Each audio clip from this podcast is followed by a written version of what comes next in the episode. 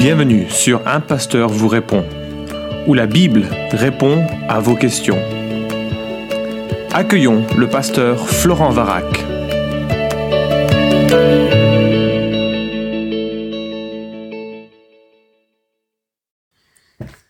La question est posée, est-ce que je peux prendre la pilule ou mettre le stérilet? Je ne serai pas en désaccord avec Dieu? Point d'interrogation. Alors je suis pas médecin et je suis pas un spécialiste d'éthique ni de bioéthique, mais j'ai eu la joie de participer à un webinaire euh, que toutpoursagloire.com a organisé sur le thème de l'éthique et c'est assez frais dans ma mémoire. J'ai eu la joie d'accueillir euh, mon ami le, médecin Vincent Répayet Bourgela qui a abordé euh, l'éthique de façon succincte et rapide pour pouvoir justement aborder déjà et peut-être plus en profondeur que je ne le ferai ici la réponse à cette question.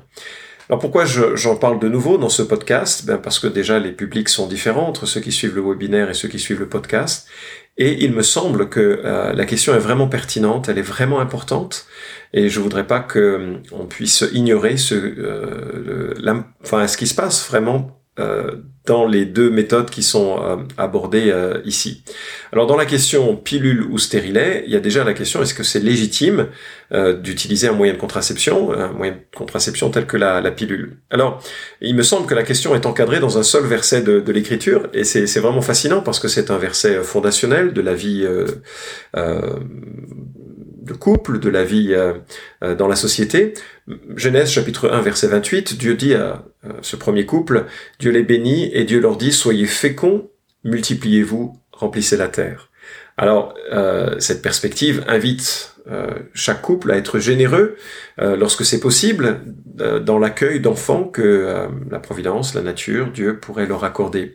Et je pense que c'est important de se souvenir que les enfants sont un cadeau de Dieu. Et c'est ce que le psaume 127, verset 3 nous rapporte. On voit combien Jésus était proche des enfants, combien il a voulu les bénir, les entourer, les accueillir, les valoriser à une époque où ils étaient plutôt considérés comme une quantité négligeable, ou éventuellement un, produit futur de, pour le travail de la ferme ou, euh, euh ou pour... Euh, enfin, voilà, il n'y avait pas le, même souci que l'on peut avoir pour un enfant. À une époque où c'est difficile d'accueillir et d'élever des enfants, c'est onéreux, c'est euh, ça va avoir beaucoup de conséquences sur les logements, sur les voitures, enfin, dans la civilisation occidentale, c'est une question qui, qui devient presque problématique.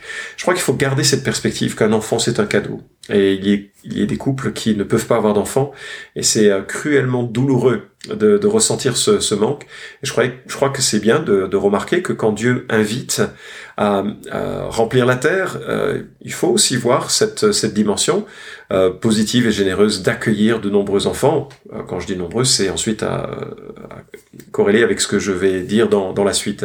Je connais d'ailleurs des parents qui ont fait le choix d'accueillir autant d'enfants qu'il sera possible de les accueillir, il sera possible biologiquement de les accueillir. Je suis pas nécessairement d'accord avec cette perspective, en tout cas je ne pense pas du tout que ce soit la perspective ou la seule perspective euh, qui soit possible de l'écriture, mais je veux euh, remarquer que c'est au moins une perspective possible et qu'il faudrait pas euh, juger trop rapidement ceux qui décident de ne pas utiliser de moyens de, moyens contraceptifs. Bien sûr, ce n'est pas là le choix d'un homme ou d'une femme, c'est le choix d'un couple et qui donc va cheminer avec cette décision et en supporter les bénédictions et les difficultés, parce que je, je, connais ou j'ai entendu parler d'une famille aux États-Unis dont qui a, qui a été suivie dans un talk show qui a une euh, cheminé avec eux plusieurs années et qui ont accueilli 19 enfants. Alors c'est quand même assez exceptionnel euh, dans une vie de, de, femme, dans une vie de famille, de pouvoir accueillir 19 enfants. Voilà, c'est aussi, si on choisissait une telle perspective, le risque auquel on pourrait s'exposer en tant que couple. Mais le verset de Genèse 1.28 euh, continue avec euh, cette euh, autre partie. Et soumettez-la, soumettez cette nature dominer sur les poissons de la mer, sur les eaux du ciel, etc. Donc je relis le verset. Dieu les bénit et Dieu leur dit soyez féconds, multipliez-vous, remplissez la terre euh, et soumettez-la. C'est intéressant parce que ça veut dire que euh, l'être humain est sur cette terre un peu comme les représentants de Dieu, un peu comme euh, euh, les ceux qui doivent régner de la part de Dieu. Ils sont à son image, ils le reflètent et, et, ils le représentent et ils agissent quelque part en son nom. Et à partir du moment où nous avons ce mandat, on doit réaliser que l'être humain doit contraindre la nature à sa volonté, en partie du moins, à ses projets, doit la gérer correctement, doit s'impliquer euh, dans, dans, cette nature avec, euh, avec sagesse. Et donc, euh, il me semble légitime qu'un couple, qu'une famille réfléchisse à la capacité qu'elle a de recevoir des enfants. Dans certains pays, c'est euh, souhaitable et désireux d'avoir beaucoup d'enfants pour des contraintes économiques, pour des contraintes ou des opportunités économiques, ou bien parce que c'est plus facile de, le faire. Dans d'autres pays, ce sera plus difficile et euh, où la santé de la maman peut être en question, la santé du mari également, enfin du, père. Donc euh, tous ces facteurs doivent être intégrés et il me semble sage ou possible du moins, de pouvoir exercer une domination sur euh, la nature qui permettrait que l'on ait jusqu'à 19, 20 ou plus d'enfants. J'ai pas consulté le livre des records pour savoir euh, où ça en est de ce, de ce côté-là. Mais d'exercer une contrainte sur un processus naturel tel que la procréation, que, tel que l'enfantement, l'engendrement de la vie, ça me semble légitime. Alors, quand on parle de conception, on parle de, euh, euh, de, contraception, pardon, on parle de ce qui empêche la conception, c'est-à-dire ce qui empêche euh, la semence d'un homme et la semence d'une femme de se réunir pour former une vie nouvelle. On ne parle pas ici de ce que l'on fait une fois que la vie est créée. Auquel cas, ce n'est plus de la contraception, c'est des méthodes abortives, et la Bible a, d'autres considérations sur ce sujet.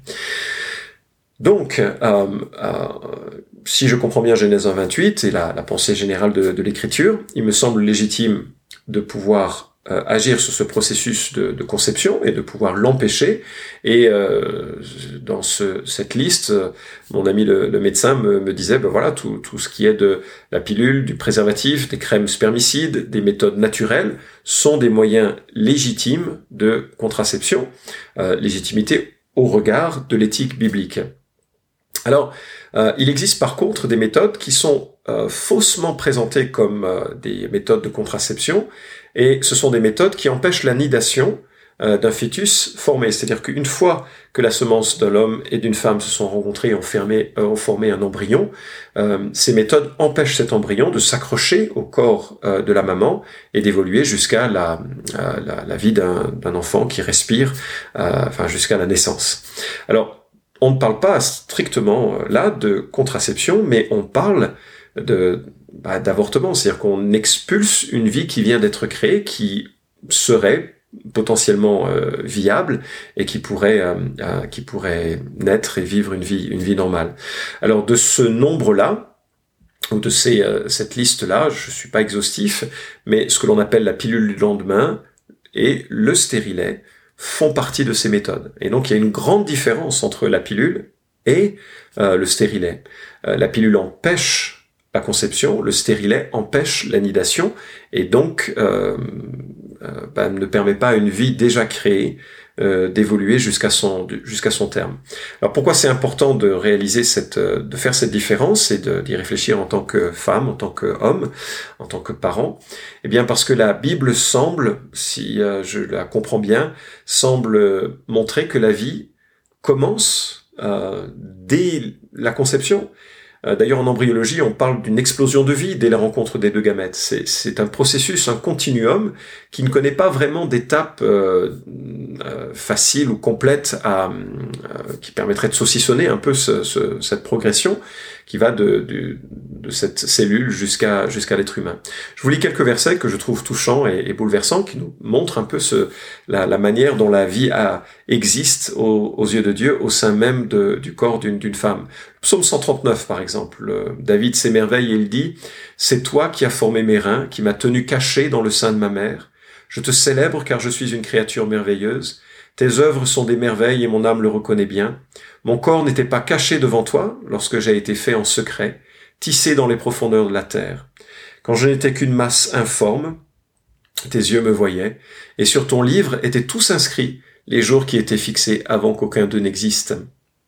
Et puis Job en parle euh, de manière tout aussi touchante dans le chapitre 10. Euh, nous lisons au verset 8.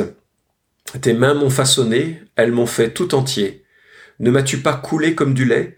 Ne m'as-tu pas caillé comme du fromage? Tu m'as revêtu de peau et de chair, tu m'as tissé d'os et de nerfs, tu m'as accordé la vie et la bienveillance, tes soins m'ont conservé le souffle.